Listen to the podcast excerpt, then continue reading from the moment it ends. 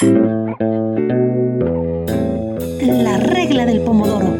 Conversaciones a tiempo con César Ricaute. Hola amigos, hola amigas, gracias por acompañarnos en esta nueva edición de la regla del pomodoro. Y este programa lo vamos a, dedicar a una buena noticia para el Ecuador, definitivamente, de esas pocas buenas noticias que, se tienen en un contexto tan complicado como el de la pandemia, la crisis económica y bueno, eh, eh, en, este caso hay que resaltar lo positivo. Y tenemos que mm, señalar que el pasado, eh, el pasado lunes 18 de mayo, si la memoria no me falla, la Asamblea Nacional ah, que saliente aprobó la nueva ley de protección de datos personales. Una ley importantísima para la protección de derechos eh, fundamentales de los ecuatorianos, como el derecho a la privacidad y a la intimidad, pero también una ley que tiene eh, un componente muy fuerte de eh, dinamizar, para dinamizar la economía, para crear las condiciones para inversiones, para la transferencia tecnológica, bueno, para una cantidad de, realidades, de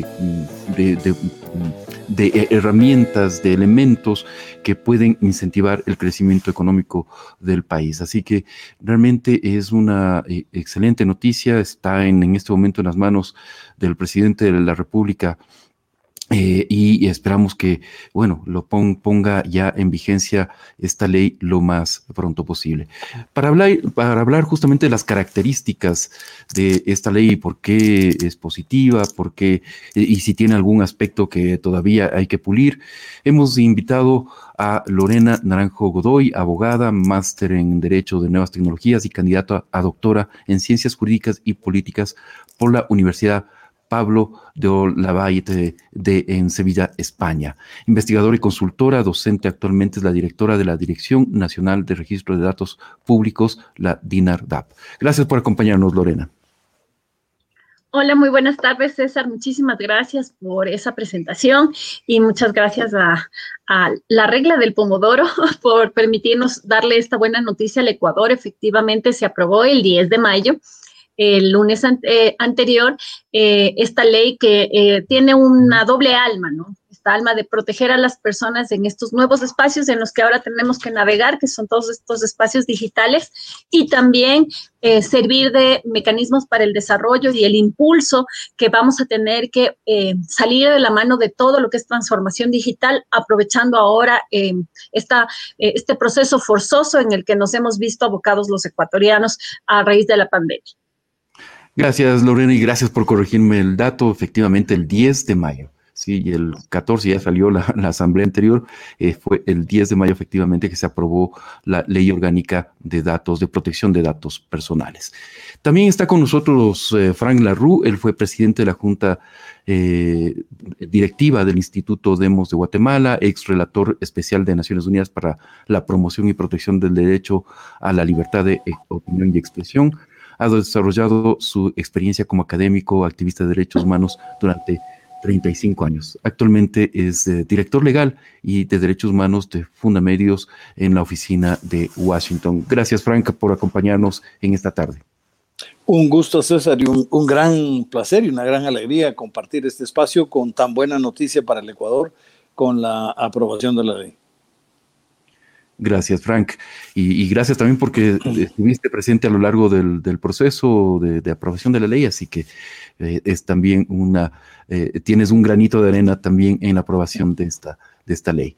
Y por último tenemos a Luis Enríquez, coordinador del Observatorio de Ciberderechos y Tecnosociedad de la Universidad Andina Simón Bolívar, profesor de la Universidad de Lille en Francia, profesor en la Foundation pour le, le Droit eh, continental, espero haberlo pronunciado bien, disculpen, eh, en, Francia también, consultor en seguridad de la información, inteligencia artificial, blockchains, criptoactivos, eh, perito en informática forense. Luis, bienvenido, gracias por estar en este espacio.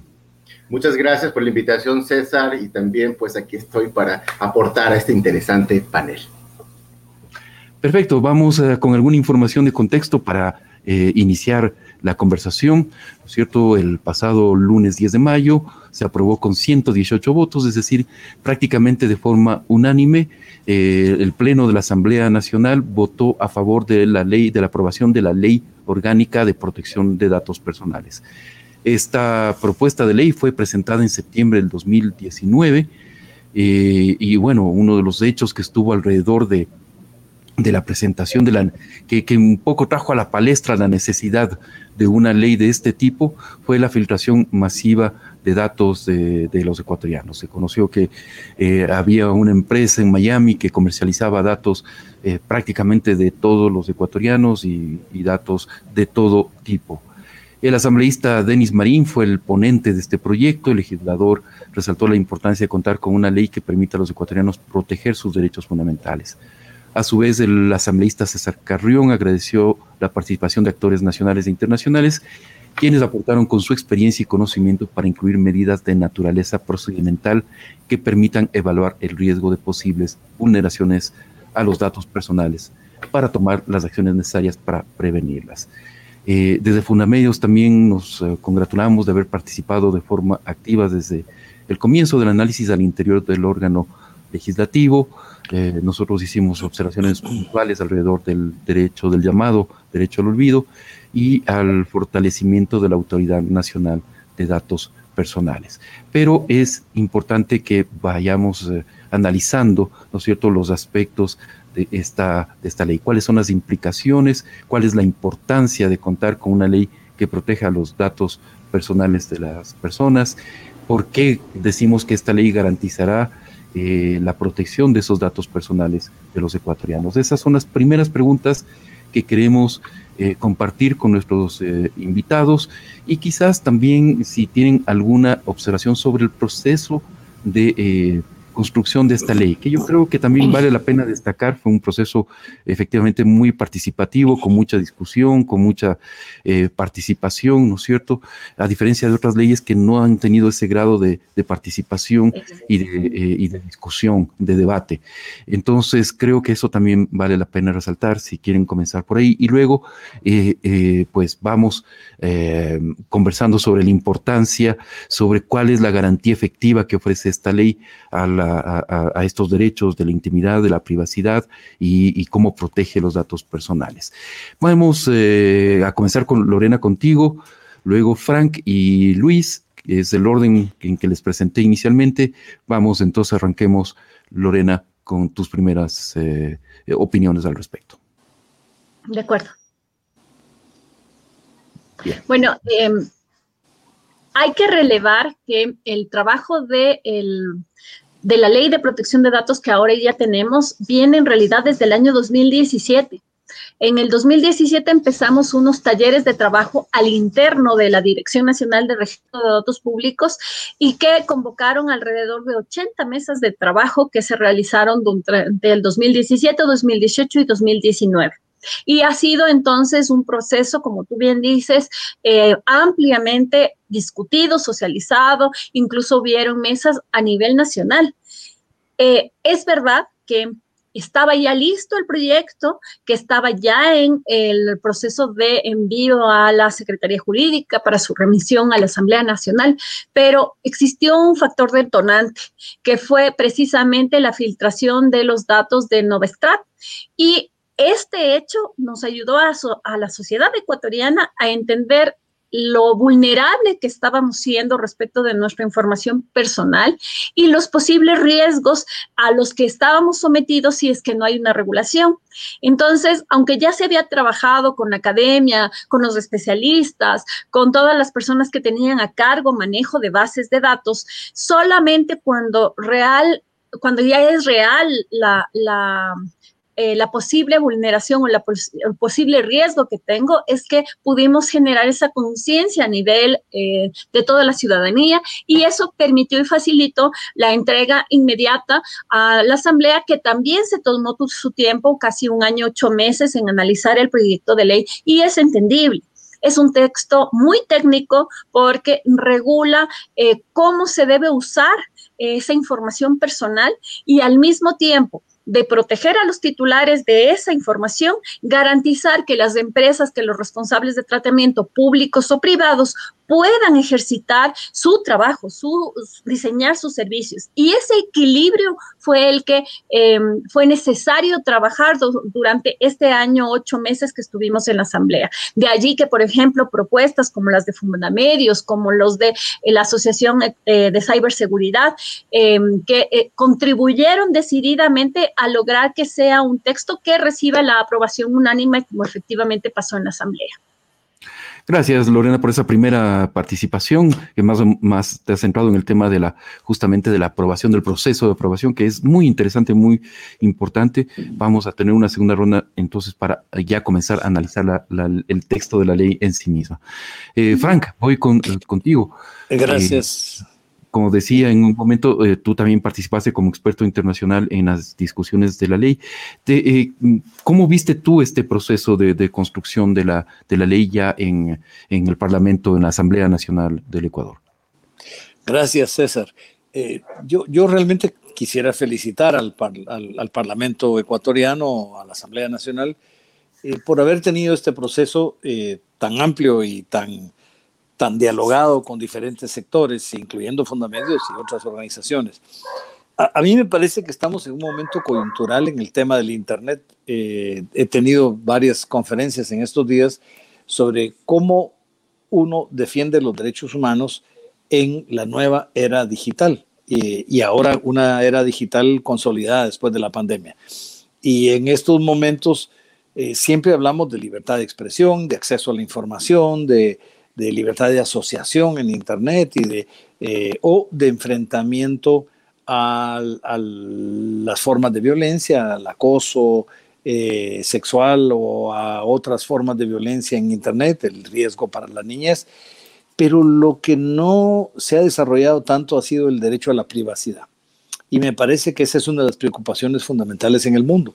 Es cómo en este mundo digital, donde es obvio que estamos transitando hacia el manejo de datos, porque es toda la interpretación de datos lo que se vuelve el futuro. Hay que leerse a, Yuval Harari sobre eh, cómo es el manejo de datos que permite a ciertos algoritmos manejar datos personales de nosotros que, nosotros mismos no manejamos eh, y, que además va a ser el pie para otro, otro salto cualitativo, que es el de la inteligencia artificial en el futuro, cómo establecer desde el Estado garantías de proteger los datos fundamentales que la ciudadanía quiere proteger. Esa privacidad que antes se protegía en lo físico, con la correspondencia física o con la, residencia, la vivienda, es cómo se puede proteger esos datos hoy en la forma digital. Y este es un desafío para todos, así como pasó el escándalo de Ecuador que tú mencionaste, César, eh, eh, pasó el de Cambridge Analytica a nivel internacional en países que uno pensaría que tienen grandes mecanismos de seguridad y sin embargo hay escándalos de traslado de datos masivamente sin informar y sin consultar con los usuarios. Y en esto hay datos serios, fundamentales, como los datos de salud o los datos de, la vida personal, que toda persona quiere poder eh, proteger. Entonces me parece que primero es una gran decisión de parte de la Asamblea del Ecuador eh, segundo, creo que fue un proceso interesantísimo, eh, tal y como dijo Lorena, que, efectivamente lo empezaron hace mucho tiempo. Nosotros entramos en esta fase eh, final, pero, pero me parece a mí que es la forma de legislar, haciendo consultas con diferentes personas de otros países, pero especialmente con iniciativas que puedan salir de organizaciones nacionales.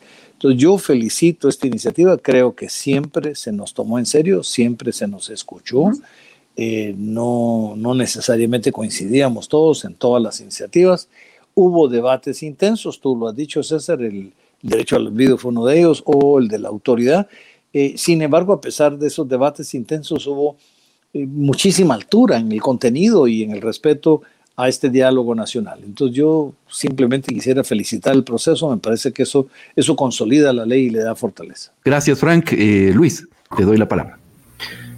Bueno, igualmente muy contento que haya salido esta ley después de muchos años de lucha. Digámoslo, el Ecuador tiene su primera ley de protección de datos personales, a diferencia de otros países como Francia, que la tiene desde 1978, o Alemania desde el 77. Nosotros pues dimos este paso y lo importante es que damos un paso alineados al estándar internacional actual, que se ha convertido el Reglamento General Europeo de Protección de Datos, ¿no es cierto? Eh, 2016-679. Entonces, lo interesante entender es también que no solamente se trata de algo jurídico, sino también tiene un gran componente de lo que es la gestión. En este caso, la gestión de riesgos en protección de derechos y libertades. Esto cambia de alguna manera todo el ejercicio, cambia y potencia el ejercicio de lo que es justamente las medidas de seguridad que tenemos en nuestras empresas, instituciones públicas, privadas, porque tenemos que entrar en un marco eh, de autorregulación de ciertos procesos, ¿sí? de gobernanza, de la seguridad, eh, básicamente eh, tomando en cuenta no solo los activos de la institución, sino también los derechos y libertades de las personas concernidas, de los titulares de los datos.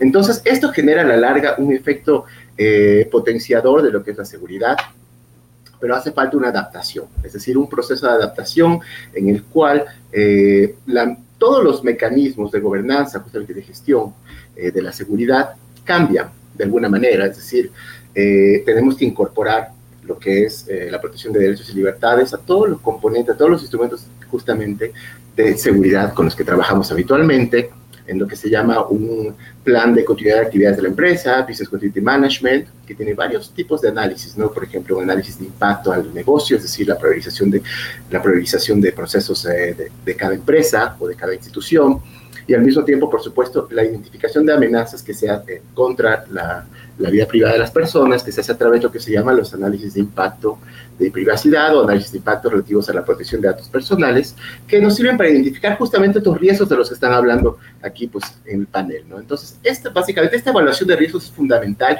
integral en todos los procesos de gobernanza de la seguridad.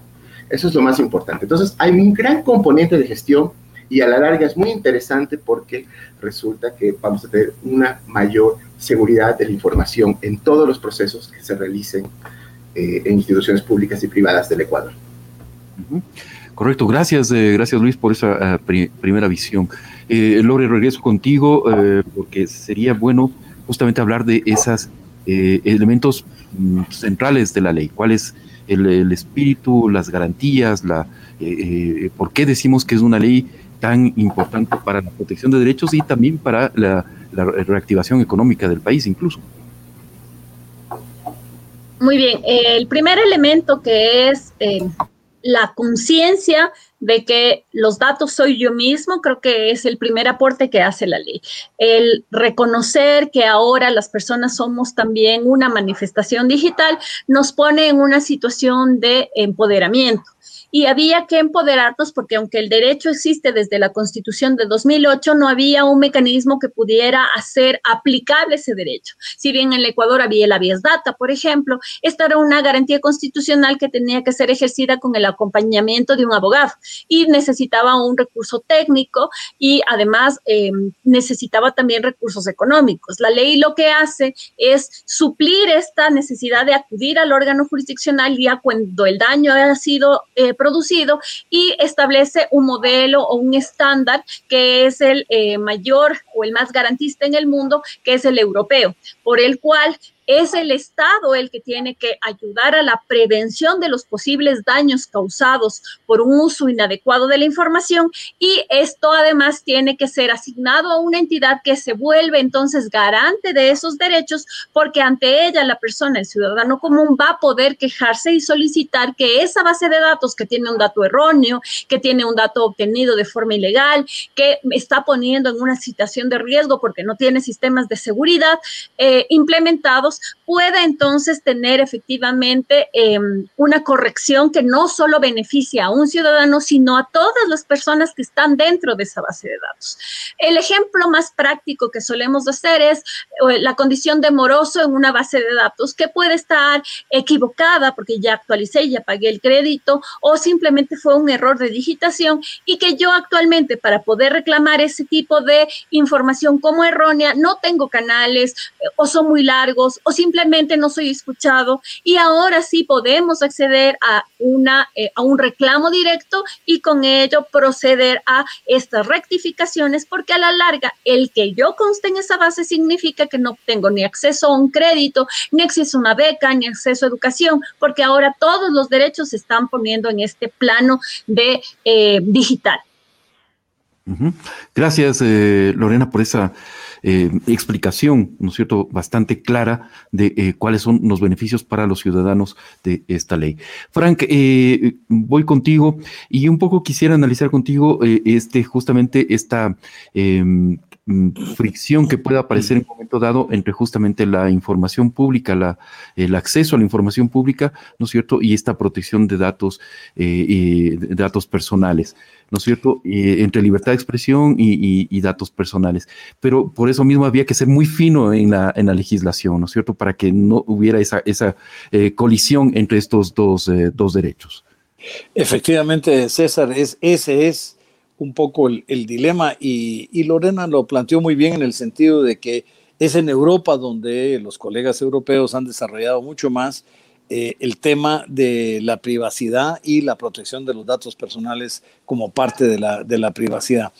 De hecho, Europa tiene autoridades de privacidad desde hace mucho tiempo, digo, no, no es por el tema digital, sino en general, eh, y esto eh, es muy significativo porque ellos crean este ámbito de protección del ser humano, eh, de su entorno, o se le protegía su, su, información, su vivienda, su entorno familiar y sus comunicaciones, digamos, antes el correo, hoy eh, el manejo de datos digitales.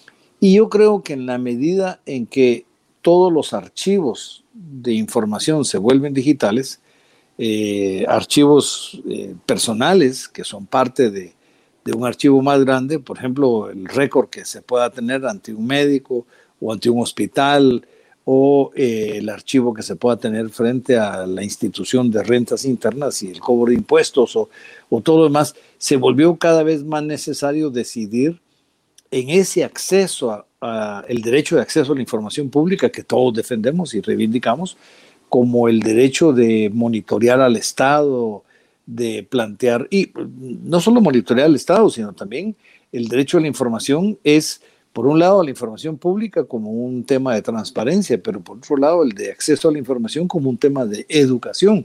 O sea, todo mundo tiene derecho a tener acceso a la educación científica, a, a la educación de investigación, a los museos, etc. Entonces, ¿Dónde queda la línea y la barrera en lo que no debe ser de acceso público? Y eso, como tú decías, es el dilema central, porque me parece a mí que hay un ámbito personal. El relator de Naciones Unidas sobre, sobre privacidad estuvo trabajando por bastante tiempo en el tema del espacio personal. ¿Qué, ¿En qué consiste el espacio personal? Y él quería discutir ese espacio en todo sentido, el espacio personal en el sentido de eh, físico y la protección que eso implica, pero el espacio personal en el sentido informativo también, eh, cuáles son mis datos. Entonces, por ejemplo, en el tema médico, y hoy que estamos en la pandemia, está claro que algunas estadísticas de pandemia eran necesarias, entonces tener el número de personas contagiadas o el origen digamos, de las personas, tanto étnico, cultural como geográfico, del contagio era importante para entender la pandemia, pero por otro lado, el tener cierta privacidad personal en, esa, en no dar a conocer si hay alguien de la familia o uno mismo contagiado. Es un balance muy, muy delicado y especialmente, como digo, con, donde los, todos los datos van a ser parte siempre de un archivo eh, ya sea de una plataforma de Internet por razones de uso, por comerciales, o de un archivo oficial por razones temáticos, ya sea económicos, eh, médicos o de cualquier tipo. Entonces una ley se vuelve necesaria y de ahí la presión que los mismos europeos han puesto en, otros países de tener estas normas y estas reglas de protección, porque no todo debe ser obligado a divulgarse porque vulnera esa, ese espacio personal de que el relator hablaba.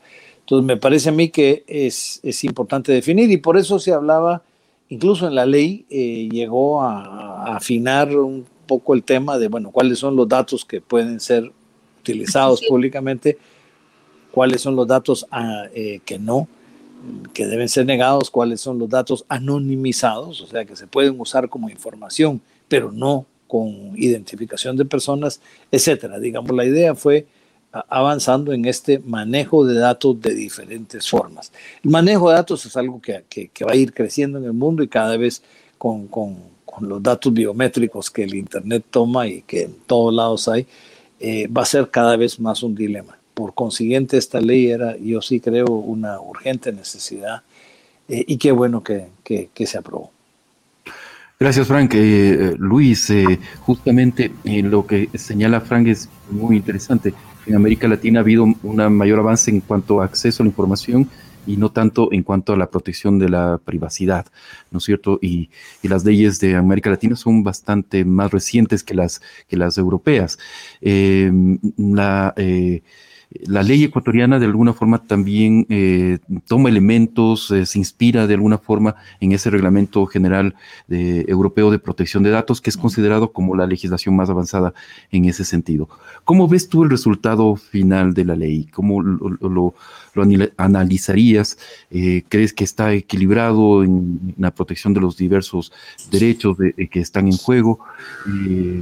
¿Crea las condiciones justamente para un mejor desarrollo empresarial? económico eh, del país. Eh, ¿cómo, ¿Cómo analizarías tú ya estos aspectos de la ley?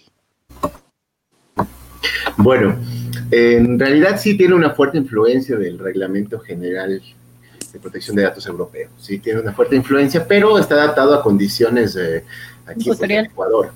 Sí, por ejemplo, podemos ver que el régimen sancionatorio es diferente, sí, podemos ver algunas diferencias también, pues otros de consultas, la Autoridad de Protección de Datos. Eh, bueno, en general hay algunos, algunas diferencias. Yo creo que la ley está bastante bien.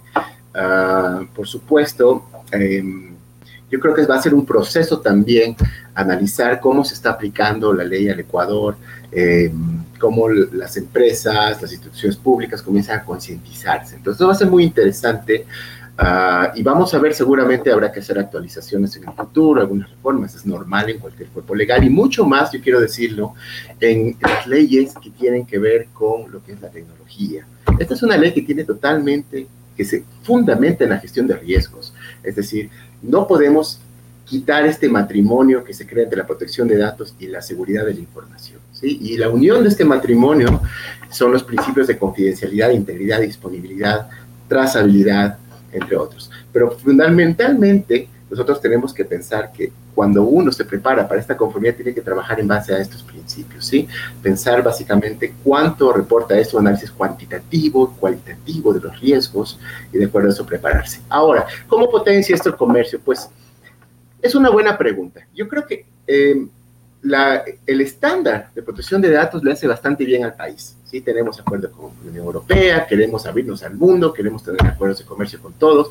Pues pensemos un poco que ya el comercio no es solamente los commodities, ¿no es cierto? Nosotros estamos hablando de, un mundo diferente, en donde la economía digital se fundamenta en lo que es las metodologías de la inteligencia artificial, con el machine learning, el deep learning, donde vemos, por ejemplo, que las finanzas tienden a cambiar de un estado centralizado a un estado descentralizado, ¿no es cierto? Entonces, todo cambia. Imagínate el Internet de las cosas, todo lo que es nuevo se llama edge computing, ¿no? Entonces tú tienes básicamente ya, vas a tener hasta basureros inteligentes en poco tiempo, y por qué no decirlo en el Ecuador también, así como en otros lugares del mundo. Entonces el flujo de datos se vuelve enorme, enorme. Por eso, de alguna manera, tener un estándar de protección le hace muy bien al comercio ecuatoriano. Al comercio internacional. Fíjate, solo para terminar, un ejemplo. Nosotros teníamos en, la, el código Ingenios, me acuerdo, una disposición que yo la critiqué mucho, que decía que el Ecuador debe poner sus datos en un servidor, eh, si pone ecuatoriano o si no un servidor extranjero, en donde se den las mismas condiciones de seguridad que el Ecuador. Y yo me mataba de risa, porque decía, el Ecuador es paupérrimo, es lo peor del mundo. Imagínate. En ese nivel estábamos. Ahora vamos a ver un cambio vamos a ver un cambio, pero por supuesto tiene que ser un trabajo conjunto entre instituciones públicas, privadas, academia, medios de comunicación, entre todos. Correcto. Gracias, eh, gracias Luis. Eh, generalmente solemos em, rotar en el orden de intervención de los invitados, pero la conversación está fluyendo bastante bien, así que vamos a mantener el, orden tal como está. Eh, eh, Lorena, un poco entremos a analizar algunos aspectos de la ley, justamente este tema de la autoridad nacional de protección de datos personales. Quisiera un poco analizar las características, ¿no es cierto? Y, cuál es la importancia de contar con esta, esta autoridad.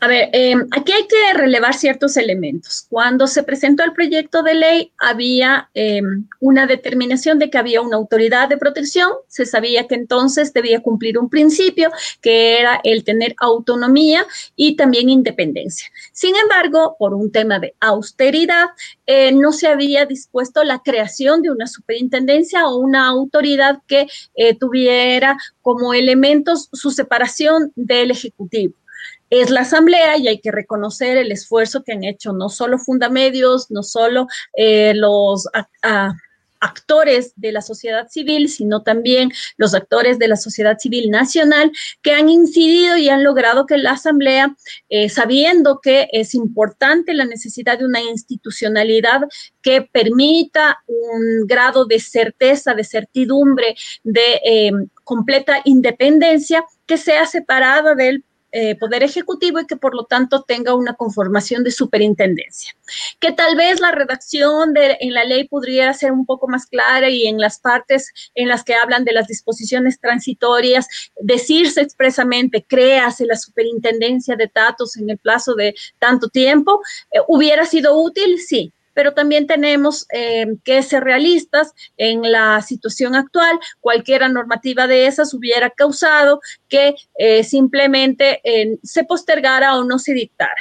Lo que sí hay que estar vigilantes ahora es que efectivamente esa institucionalidad se cree porque no va a servir de nada tener toda la normativa de principios, de derechos, si no hay una entidad que se dedique a implantar el sistema de prevención, a dictar toda la normativa de regulación de base. Esto quiere decir a generar las condiciones necesarias para que todo lo que dice la ley se haga, tomando en cuenta además que en el proceso de eh, incorporación, de comprensión, de, de, naturalización de todo lo que debemos hacer con datos personales, nosotros llevamos años de desventaja.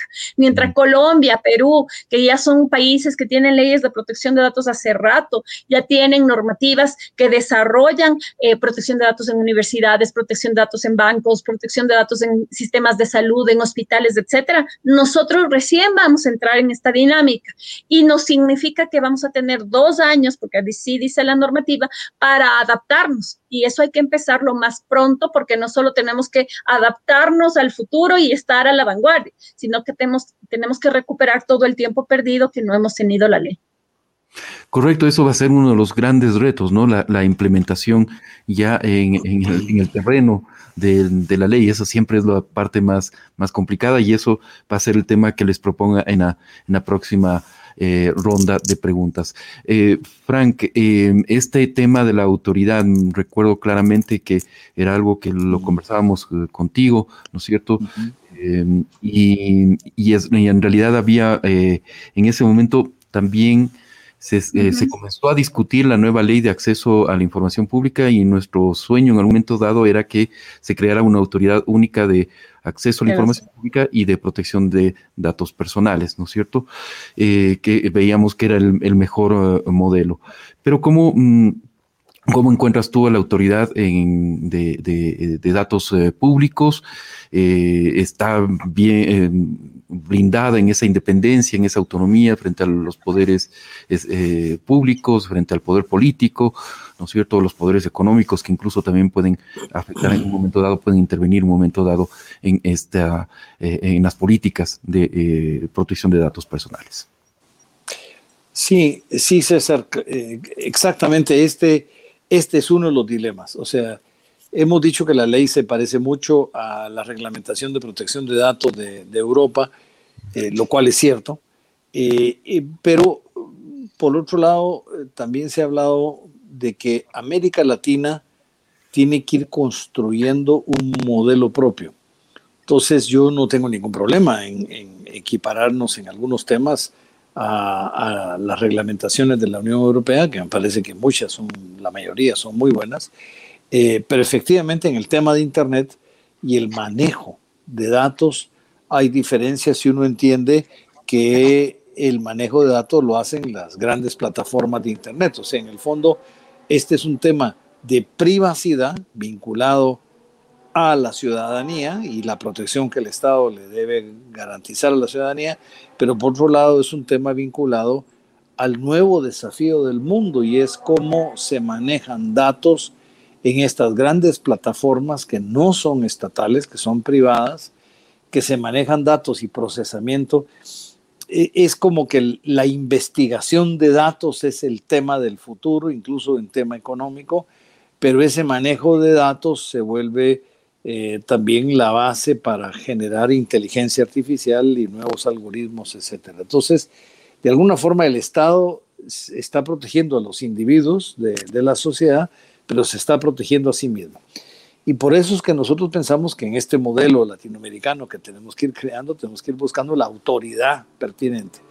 Y lo primero, y lo dijo Lorena en un principio, es la autonomía, por supuesto. En cualquier autoridad de derechos humanos, yo creo que es importante esto, eh, pero en estos temas de Internet fundamentalmente, que, que, sea un ente autónomo, oficial, pero autónomo del Ejecutivo, eh, y, y, que pueda tener un presupuesto propio, desarrollarse eh, con sus propios criterios. Creemos que es importante aún mejor si es un, órgano deliberativo, digamos, o, una comisión o una comisión con órganos de consulta, con un consejo asesor o con mecanismos de consulta social, etcétera. Todo esto lo propusimos en su momento, creemos que es importante. En este caso, a la superintendencia de protección de datos se les recomendaba que tuviera un consejo consultivo que permitiera oír voces que no fueran oficiales sino más bien académicas y técnicas. Eh, y, por otro lado, tú lo mencionaste, César, eh, a pesar de que esa ley está por venir, creemos que en algunos países, en el caso concreto de México, pero, pero creemos que es un modelo interesante, puede haber una consolidación de autoridad en el sentido de que lo que pareciera ser un dilema de acceso a la información versus protección de datos y la privacidad, pudiera ser un mismo ente para que no haya contradicción, un mismo ente que por supuesto con departamentos distintos, etcétera, pero tuviera a su cargo ambas leyes. Claro, en el caso de Ecuador, como se postergó la ley de, de acceso a la información, pues es un tema pendiente, pero me parece que sería interesante verlo cuando venga esta discusión en el futuro. Por de pronto estamos contentos de, que se establezca la superintendencia, y de que se conciba como un órgano autónomo. Gracias, eh, Frank. Luis, ¿tú cómo ves el, tema de la autoridad? ¿Cómo le ves en la ley? Eh, se, ha construido lo suficientemente sólida? ¿Cómo, analizarías esa autoridad nacional? Bueno, el hecho de que sea una superintendencia ya nos da un marco de, independencia, al menos ah, en teoría, ¿no? Obviamente si estamos en un gobierno eh, autoritario, intrusivo, pues eh, las cosas pueden cambiar. Pero yo sí creo eso. ¿Por qué? Porque em, tenemos que entender que la autoridad de control de datos tiene un rol proactivo. ¿Qué quiere decir proactivo? Que tiene que estar al mismo tiempo vigilando estos procesos de autorregulación de quienes deben conformarse a la ley, es decir, instituciones públicas y privadas. Entonces, eh, podemos hablar de más bien de una corregulación, ¿no? La ley te dice qué hacer, pero no te dice cómo hacerlo. Pero la autoridad tienen que tener esta independencia para poder, por ejemplo, emitir eh, modelos, metodologías métricas, por ejemplo, para emitir certificaciones, ¿sí? Métricas me refiero a lo que es eh, analizar directamente los riesgos, por ejemplo, analizar, pues, ¿por qué no llevar en conjunto, pues, este proceso de conformidad? Y a la vez, pues, elaborar guías que son muy importantes, instrumentos de, de derecho suave, de soft law, que de alguna manera pueden ayudar a, los, a quienes deben conformarse a saber qué instrumentos de gobernanza deben escoger. Entonces, todo este tipo de, instrumentos jurídicos tienen que ser rápidos. No podemos, no podemos lamentablemente someternos a un poder político ni podemos esperar, pues obviamente, un, un, proceso engorroso ¿no? de aprobación. Entonces, por todo eso es muy importante la independencia. Yo le veo muy bien En realidad, recuerdo que hasta con Lorena hace años ya discutíamos qué mismo debería ser y, Lorena estuvo muy fija en esto de la superintendencia. Yo creo que fue el mejor camino. Por este lado estoy bastante contento, pero como les digo, hay otro aspecto importante que la autoridad que sanciona ¿sí? también debe meterse en esta lógica de gestión de riesgos. Es decir, las sanciones mismo deben tener también ciertas, ciertos parámetros ¿sí? y metodologías que puedan ayudar a emitir estas sanciones. Me refiero a lo que es el impacto. Por ejemplo, el reglamento europeo en el artículo 83 te menciona claramente ¿sí? 11 factores para las sanciones. Y tú puedes ver, por ejemplo, en las, en las, en, en, los, en las decisiones, en las acciones administrativas, tú puedes ver ahí mismo que es en base a este parámetro, en base a este parámetro, este parámetro, este parámetro, que son atenuantes, agravantes y lo de fondo que es el impacto, ¿no? Contra los derechos y libertades. Todo esto, todas estas guías tiene que hacer la Autoridad de Protección de Datos, es una cuestión proactiva, ¿sí? Por eso digo, tiene que entrar en esta lógica y tenemos que arrancarle lo más posible, ¿sí? De cualquier vicio político. Gracias, eh, Luis. Eh, Lorena, vamos entonces a este tema justamente de la implementación. ¿Cuáles son los retos de la implementación? Tú dirías eh, cuáles los, las urgencias y cuál debería ser un poco la hoja de ruta en la implementación. Tú hablabas de, una, de un plazo de dos años, ¿no es cierto?, que da la ley para establecer justamente los pasos alrededor de eso. Pero, ¿cuáles serían para ti esos, esos grandes retos ya en la implementación de la ley? Bueno, el primer elemento es que la ley establece dos años para la entrada en vigencia del sistema sancionatorio, lo que quiere decir que desde el momento en que se publique en el registro oficial, todo el resto de la ley, que son los principios, los derechos, el régimen de eh, responsabilidad proactiva y demostrada, todo lo que señala eh, Luis respecto de la... Eh, análisis de riesgo, los eh, estudios de impacto, etcétera, etcétera, tienen que implementarse y tienen que hacerse con tiempo. ¿Por qué? Porque hacer que desde toda la cadena de valor de una empresa, de una institución, tenga lógica de protección de datos, no es un proceso sencillo, toda vez que no hemos estado acostumbrados a ello. El ejemplo más sencillo es eh, la empresa que utiliza servicios o terceriza servicios de call center va a tener que establecer scripts, cómo voy a recabar consentimientos, cómo voy a capacitar a mi call center para obtener esa información de mis clientes, cómo además toda esa información llegará en manos del departamento de sistemas y cómo eso además llegará al departamento de, de diseño de producto, de administración para poder segmentar, poder hacer análisis y finalmente devolver con marketing de fidelización a los clientes. Ese círculo completo que debe cumplirse en todas las empresas va a costar tiempo, va a costar un proceso de adaptación y entonces hay que empezar pronto. Pero además, eso desde el punto de vista de autorregulación, de autocompromiso de las empresas serias, que sepan que el capital más importante que tienen ahora no son sus activos físicos, son sus activos digitales y son los datos de sus clientes, esa concientización. Pero además, desde el Estado, también tiene que haber una serie de acciones. Por ejemplo, la creación de esta superintendencia de protección de datos.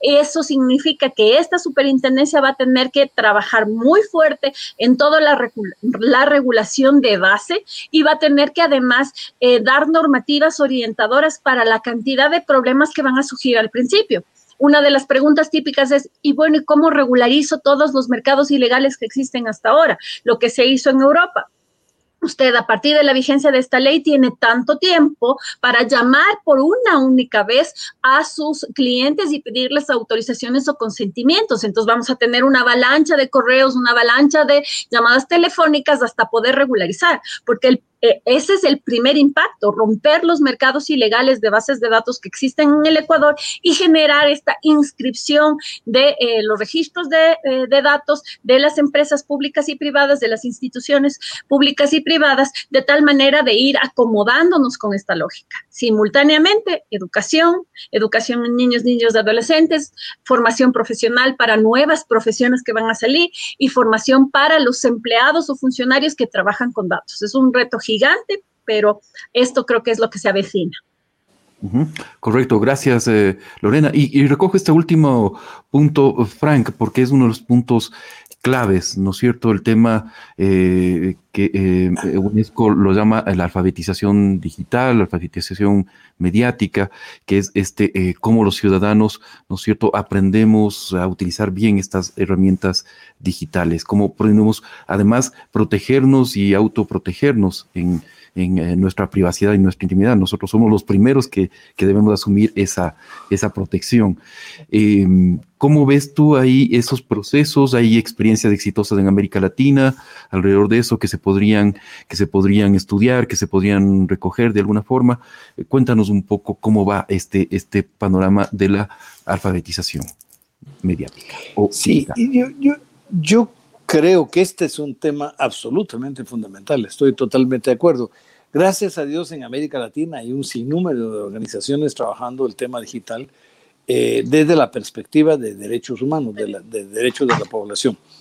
Y me parece que esa, esa es la perspectiva que hay que tomar para la alfabetización digital. O sea, no solo es aprender a usar el Internet y el manejo de datos, sino aprender a protegerse eh, y, a proteger la información que se, que se maneja.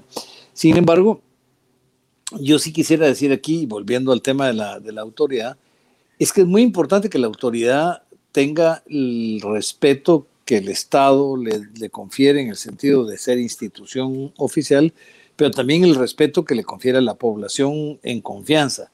Eh, y, por qué lo digo? Porque la verdad, y, y, lo, hemos, lo hemos comentado, y Luis lo decía, que el futuro del mundo es el manejo de datos. Eh, en general, y este, este es un futuro que va a dominar, este es un tema que va a dominar lo económico y lo político. Y este manejo de datos se da por grandes plataformas internacionales. Esto no lo estoy calificando ni como bueno ni como malo, sino es un hecho, digamos, ¿no? Entonces, de alguna forma hay temas, hay temas que van a entrar en discusión. Yo estuve esta semana en algún diálogo que se hizo al respecto, pero hay temas como qué pasa con la jurisdicción nacional, digamos, para, mm. para implementar ciertos derechos constitucionales, incluyendo el de privacidad, frente a una plataforma internacional. Eh, el fenómeno de Cambridge Analytica que mencionábamos antes que se había dado, o, fenómenos de traslado de datos sin que se, se sepa. Eh, yo me recuerdo haber visto un estudio que se hizo sobre los, los términos de uso de una plataforma donde decían, y estos era un, equipo argentino que había hecho una, encuesta en varias plataformas, 50 casos, y veían que estos términos de uso a los que se suscribe cualquier usuario pueden ser modificados sin necesidad de que se informe al usuario, digamos, ¿no? Eh, y entonces los términos de uso que aceptamos en un inicio para una plataforma X o un servicio X de Internet no necesariamente son los que van a continuar después. Entonces me parece que este es un dilema real, digamos, en el mundo, es decir, ¿qué va a pasar con todo lo que yo hago? Porque cada mensaje que yo mando, cada película que yo escojo a, ver, em, cada restaurante que decido visitar o cada información que pido, cada todo eso está siendo sistemáticamente clasificado. Hoy no hay dato que no entre en una clasificación. Entonces se van haciendo perfiles personales.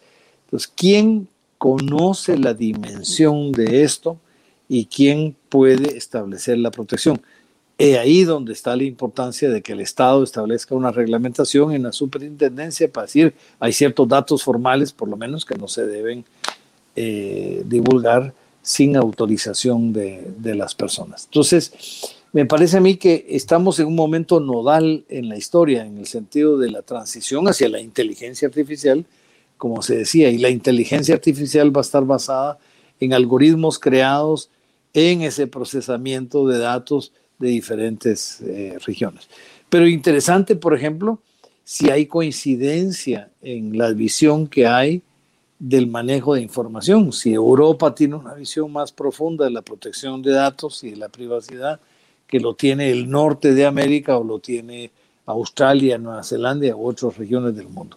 Entonces, es aquí donde también esto debe eventualmente ser un diálogo internacional, pues la única forma de resolverlo, ¿no? Y establecer ciertas normas internacionales para, para, para el manejo de datos. Correcto, gracias Frank, y, lo recojo, Luis, quisiera tu opinión al, al, respecto. O sea, finalmente muchos datos personales de los ecuatorianos los manejan estas plataformas internacionales. Nuestra ubicación está en manos de Google o de, o de Apple, ¿no es cierto? Que te ubica que a través del teléfono te va señalando la ubicación. Eh, datos médicos pueden estar en aplicaciones desde Nike hasta, qué sé yo, la, aplicación que tú manejes de monitoreo de tu actividad física, ¿no es cierto? Etcétera, etcétera. O sea, para salir un poco del clásico Facebook y, Twitter. Pero hay muchísimo, muchísimos datos personales que están en plataformas externas, que están en plataformas. Y eh, lo que decía Frank en un momento dado que también me parece interesante, o sea, los niveles de protección, por ejemplo, en Estados Unidos de, la protección de datos personales es muchísimo más eh, liviana, digamos, que eh, la protección justamente europea, ¿no es cierto? Entonces, ¿cuáles eh, esos retos, Luis, que tú lo, ves en, esta, en este manejo de datos por parte de plataformas externas? Bueno, yo no me quiero ir tan lejos. Basta que te vayas a la gasolinera de la esquina, querido César, y ya saben quién eres. Así que no nos vayamos tan lejos los internacionales, por favor. Y sin reconocimiento facial. nada de eso. bueno, eh, bueno, eh, en realidad es interesante, pero eh, tenemos que pensar en esto, ¿sí? lo que es la legalidad en el tratamiento es un tema esencial. Entonces, ah, por lo general nosotros no tenemos la costumbre de leer tampoco los términos de uso, las políticas de protección de datos personales, es verdad, pero tenemos que acostumbrarnos. Y parte justamente de esta ley es buscar que no haya mecanismos tramposos para que tú aceptes Sí, que, por ejemplo, oscuros. Recuerdo la sanción en 2019 a Google, por ejemplo, de 50 millones de euros por parte de la CNIL en Francia, ¿sí? justamente por tener términos de uso que no son claros. Entonces ya no podemos jugar con ese doble sentido con la ley, como mencionaba pues, eh, mis, colegas mencionaban antes. Entonces, yo creo que ese flujo de datos es inevitable, ¿sí? Pero tú justamente tienes que empoderarte de tus datos tenemos que pensar que los datos, si bien decía, como decía Lorena, son activos de, eh, son activos, los nuevos activos, pues, pues justamente de las empresas, pero son activos condicionales. Y esto es muy importante tenerlo en cuenta. Condicionales por cuanto todos los derechos que justamente pone este régimen de protección de datos también hace que las empresas tengan que respetar y dar, dar, empoderar a los usuarios para que ellos decidan si ya quieren oponerse al tratamiento, si ellos deciden, por ejemplo, no ser objeto de una decisión eh, justamente en base al machine learning, como decía eh, aquí, como decíamos en el panel. Entonces, justamente todo eso uno tiene que empoderarse. ¿Y cómo se empodera? Ahí yo quiero conectar esto con lo que tú mismo propusiste antes, que es la educación, la educación digital. ¿Sí? Salir de esta noción de que la brecha digital es darle tabletas a los maestros y al magisterio y que con eso ya somos un país digital. Por favor, o sea, tenemos que salirnos de de estos engaños, ¿sí? De esos engaños populistas. No, la educación es cambiar este pensum académico. Fíjate tú que en el, en el tronco común de la educación básica ni siquiera hay la materia de informática. Antes por lo menos les daban Excel a los alumnos. Cuando yo estudiaba, me daban Unix, yo aprendí a usar línea de comandos, hacer script y aprendí a programar en C. Y ahora ni siquiera eso en la educación pública. En la educación privada es diferente. Y fíjate tú, ese es el problema. La educación privada sí hay colegios, y yo lo digo porque soy, eh, doy clases en uno de ellos, donde se da seguridad informática, inteligencia artificial, donde se va a finanzas descentralizadas, eh, programación, como bien decían los candidatos políticos recién, programación en Python. Bueno, en realidad en estos colegios ya se dan hace 5 o 6 años programación en Python, los chicos ya aprenden, pero lamentablemente solo para los que tienen el privilegio de pagar la pensión. Entonces ahí viene el problema. Y, acotando a esto, César, yo quiero decir que sí, hubo algunas reuniones, yo recuerdo que estuve en estas reuniones justamente con el Mintel, eh, para tratar de, tuvimos reuniones con el Ministerio de Educación, ¿sí? En este, eh, hace un 3, 4 años. Y el Ministerio de Educación lamentablemente está en otro baile, eso es lo que quiero decir, está en otro baile. Entonces, viene desde abajo. Nosotros tenemos que incentivar a que se cambie esto, pero comenzando por la formación a los maestros. Y sobre todo que ya no sea un privilegio de colegios privados, sino que sea también de públicos. Ese es el gran problema en el Ecuador. Tenemos un desbalance total entre educación privada y pública.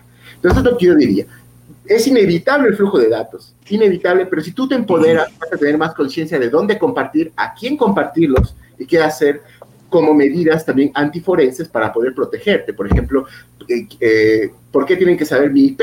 Yo me pongo, yo pongo un VPN, ¿no es cierto? ¿Por qué tienen que saber mi fecha de cumpleaños en, Twitter, en LinkedIn, en Facebook? De hecho, yo siempre tengo problemas porque siempre me desean cumpleaños de fechas que no son. Cumplo como 12, 15 veces, sí, es verdad, al año. Pero es que, ¿por qué tiene que saber? Porque todos estos datos tienen una implicación en la seguridad. Cualquiera que sepa tu número de teléfono, cualquiera que sepa ya tu, tu email, ya, ya tiene un 20% pues, para acceder a tus cuentas, por lo menos. Y peor si ya sabe los nombres de tus mascotas, si sabe los nombres de tu familia. Entonces, es la educación. Vuelvo a la educación y la brecha digital no es solo, como decía Lorena, el acceso, y como decía Frank, perdón, no solo el acceso, es entender. Y por eso el derecho, eh, el derecho a la educación digital, que me parece que sí está Lorena, ¿verdad? En, este, en esta nueva ley, sí, es fundamental porque se vuelve un eje transversal para poder acceder a otros derechos que protege. Entonces, espero que pase de aquí y este derecho eh, que la DINADAP ha insistido en que esté en esta ley, esté en la Constitución en un, en un futuro inmediato. Muchísimas gracias, eh, Luis. Vamos a la parte final del programa. Les vamos a pedir unas breves conclusiones. Hay unas preguntas también en, en redes eh, sociales que ya les vamos a mostrar y queremos eh, también mostrarles esto, los datos de esta, de este breve encuesta, ¿no es cierto?, de esta, eh, que no tiene validez eh, estadística, obviamente, eh, consideras que la ley de protección de datos personales, de datos personales servirá para proteger la información de los ecuatorianos. el 33% dice que sí, 67% dice que no. Hay un cierto escepticismo, ¿no es cierto?, de los, por lo menos de la audiencia de este programa, sobre realmente si va a, a ser efectiva eh, la ley. No sé si Lorena quisieras comentarlo. Eh, Lorena, Frank, eh, Luis, por supuesto. Bueno, como son las palabras finales, em, yo creo que ese escepticismo que acabamos de ver es el estado de incertidumbre en el que hemos vivido desde el 2008 a tal punto de que esta sensación de que me llaman por teléfono y saben más de mí que yo mismo es lo que genera esta, em, esta duda respecto de si toda la legislación que se está haciendo ahora tendrá finalmente eh, repercusiones positivas para que la ciudadanía pueda sentirse seguro. Y creo que es importante que la em, entidad de protección de datos, la superintendencia, trabaje en este eslabón fundamental de la transformación digital, que es la confianza digital. Y eso es lo que va a tener como mayor reto crear en la ciudadanía esta eh, conciencia de sus datos y esa conciencia no solo es el autocuidado, sino la capacidad de reclamo. Y en esa capacidad de reclamo, de saber cómo, qué y cuándo y en dónde reclamo, recuperar en la ciudadanía esta confianza que se necesita para que esas estadísticas se modulen. Muchísimas gracias, Lorena. No sé si quieres responder, te voy a plantear esta pregunta que nos hace Andrexa, así muy puntual. Ah, se nos perdió. Tengo la firma en un manuscrito constituye un dato público o un dato personal. ¿Qué crees? A ver, uno de los problemas típicos que tenemos y que luchamos desde el 2017 que estamos en esto es en distinguir en el Ecuador hay una confusión terrible sobre lo que es dato público y dato personal, a tal punto que todo el mundo se arma unos rollos gigantescos sobre el tema. El dato público es el que sirve para el ejercicio de las funciones públicas, es el que sale de todo lo que se trabaja en una institución pública o incluso los datos de funcionarios públicos como yo son datos personales. No es que cambian por el hecho de que yo sea funcionaria pública, no, son datos personales. Lo que pasa que en un ejercicio de ponderación, mis datos personales son accesibles al público para que toda la ciudadanía pueda hacer un ejercicio de fiscalización. Entonces, ¿qué es lo que pasaba? Había el entendido de que como el, registro civil tenía la base de todos los ciudadanos ecuatorianos, la base de registro civil eran datos públicos. No, las bases de registro civil que contiene datos personales son datos personales y son confidenciales. No es que pueden ser accesibles por su naturaleza de datos personales, son confidenciales. Que de allí CENESID pueda publicar la base de datos de, función, de personas que han obtenido título profesional, eso significa que por una necesidad de conocimiento general, de saber con quién contrato, en qué condiciones y saber si son realmente los profesionales que dicen ser, se vuelve accesible al público con esa finalidad. Justo justamente esas definiciones y esa claridad dice la ley.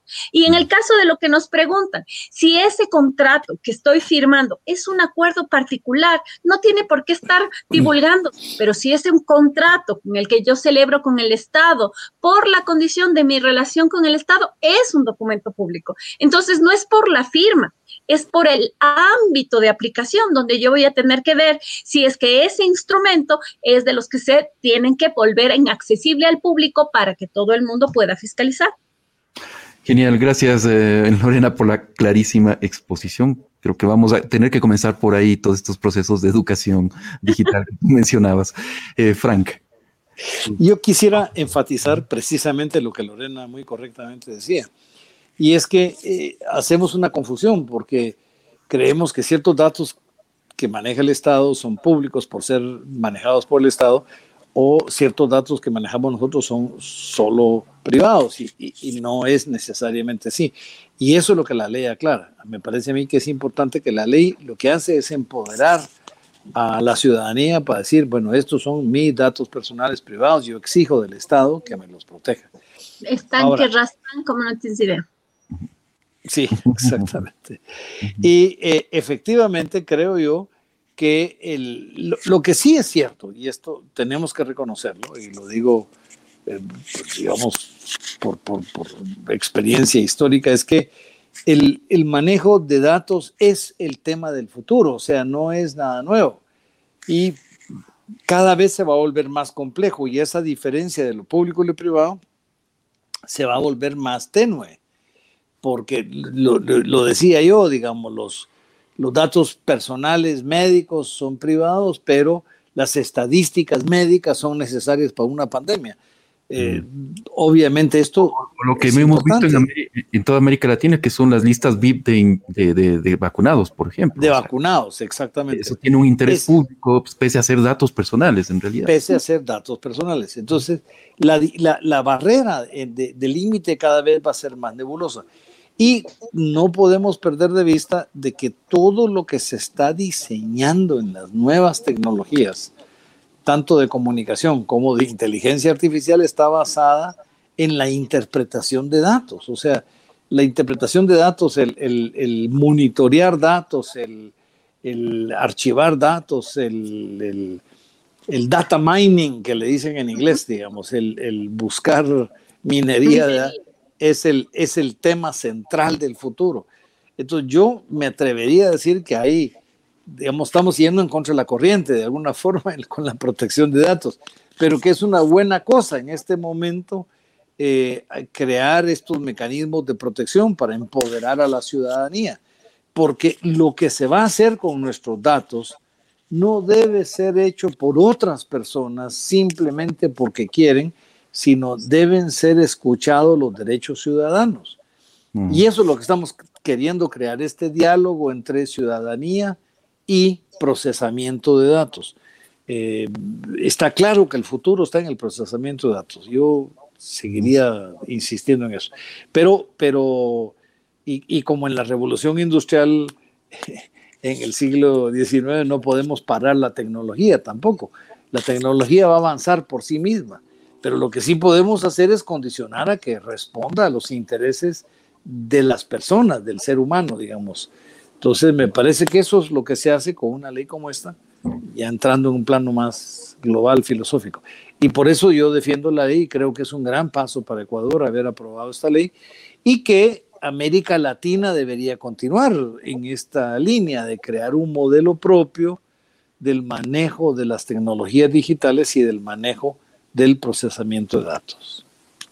Gracias, Frank. Eh, Luis, voy con tus conclusiones. Bueno, sí, en realidad es bastante interesante porque podemos ver que es necesario definitivamente, pues, eh, no sé, pues socializar todas estas cosas, dar talleres de pronto, pues, en todos los rincones que estamos, pues, despejar dudas, ¿sí? En lo posible. Eh, yo, yo quisiera, quisiera hacer énfasis en algo para concluir, ¿sí? Eh, la protección de datos no es una obstaculación, un obstáculo para justamente la inteligencia artificial. Eh, no lo es realmente, simplemente es un cambio de práctica, ¿sí? O por ejemplo, otro sector interesante es el de la informática forense, donde trabajo yo. Eh, tampoco, tampoco es, eh, es decir, es un sector que, que no puede conformarse. De hecho, por ejemplo, en Europa tú tienes la directiva LEAD, que se llama, de la 680, justo salió después del RGPD, ¿sí? que es justamente para los servicios de lucha contra el cibercrimen. Es decir, se establece un régimen de ponderación, de balance entre lo que es la seguridad pública y lo que es el derecho a la protección de datos. ¿sí?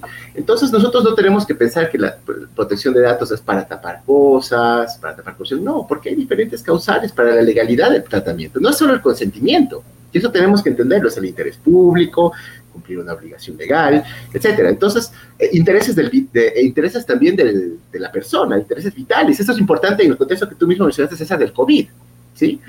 En, este, en, este, mismo contexto es importante, porque nosotros decíamos, ok, esto afecta, sí afecta, pero si el interés vital de la persona está en juego, ¿cómo interpretamos la ley? Por supuesto, ¿en beneficio de qué? En este caso, el derecho a la vida.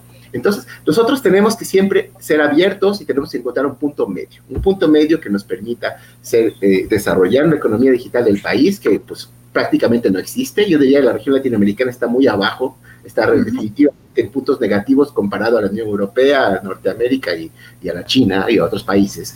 Entonces, podemos potenciar eso, pero lo que quiero que la gente entienda es que este régimen de seguridad, en las costumbres de las empresas, todo lo que hace es potenciar los procesos y obtener una mayor rentabilidad en el corto, mediano y largo plazo. ¿Sí? Entonces dejemos de pensar en esto de que es invasivo, de que es un obstáculo, porque al final nosotros podemos ver países ¿sí? como Dinamarca, como Alemania, y por qué decir Estados Unidos también. Por ejemplo, California ya tiene la California Consumer Privacy Act, que es básicamente una eh, ley bastante pegada al reglamento europeo. Entonces, y ahí está el palo alto, ahí está todo. O sea, lo que quiero decir es que no pensemos en obstáculos. Es una visión un poco, para mí, anacrónica, totalmente anacrónica.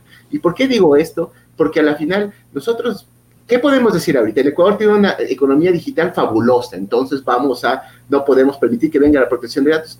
Para nada. El Ecuador no tiene economía digital prácticamente. El Ecuador sigue dependiendo de materias primas, igual que casi todos los países de la región. Así que más bien esto nos va a dar seriedad, más procesos, ¿sí? Y por supuesto, ¿dóde vamos a ayudar más bien al comercio? Por favor, o sea, yo veo aquí el cambio en compañías, por decir de todo lo que era trámite de compañías limitadas, por ejemplo, de compañías anónimas. Ahora tenemos las de régimen simplificado, por ejemplo. Eso ayuda. Eso quiero decir. Eso ayuda. Esas reformas ayudan también. Y no solamente los datos. Los datos se pueden pseudonimizar, se pueden anonimizar, sí. Bueno, muchas cosas, las medidas justamente de control. Entonces yo para despedir, muchísimas gracias a todo el panel, gracias Frank, gracias Lorena, un gusto haber compartido con ustedes. Y gracias César. Y gracias a todos quienes nos, han escuchado. Y vamos con optimismo a trabajar en la protección de nuestros temas. Gracias, Luis, a, ti, gracias por eso énfasis que le pones a, este mensaje final. Eh, César, yo, yo, quisiera eh, hacer un comentario final y agradecerle a Luis. Y, te ruego, total, que estamos, ya nos pasamos siete minutos. Absolutamente. yo quiero agradecerle a Luis y a Lorena y, y, agradecer la invitación que me hizo Fundamedios para participar de nuevo en este esfuerzo que ha sido prolongado en el tiempo y que estoy muy, muy contento de su resultado. Pero yo diría que la protección de datos es nada más un paso más en lo que va a ser el desafío del futuro y es el diseño de los algoritmos. Es cómo se diseñan, quién diseña y en base a qué criterios se diseñan los algoritmos. Ese es el verdadero desafío que nos espera en el futuro, compartiendo con Luis la idea de que esto no es un enfrentamiento, un obstáculo a una tecnología que avance y que no la vamos a detener, pero que estamos tratando de entenderla y asumirla. Correcto. Gracias. Gracias, Frank. Gracias, Lorena. Gracias, Luis. Y a todos nuestros, eh, a toda la audiencia que se ha conectado a este espacio que creo que ha sido muy enriquecedor para todos. Comencemos a, discutir este, estos temas. Me parece que es importantísimo que como sociedad lo estemos debatiendo, lo estemos conversando hacia dónde vamos. Y en este caso, con la protección de datos personales que se refiere justo a la protección de estos derechos fundamentales que son la intimidad, la privacidad, y, y también, por qué no decirlo, también tiene mucho que ver con libertad de expresión, con acceso a la información pública, ¿no es cierto? Es también eh, e-, era muy importante que salga una norma muy eh, equilibrada en ese sentido. Eh, una vez más, felicitaciones Lorena, porque ha sido realmente un gran trabajo de la TINATA para impulsar esto y, y a todos quienes han participado en este proceso de construcción de la ley. Fuerte abrazo y nos vemos la próxima semana. Hasta luego.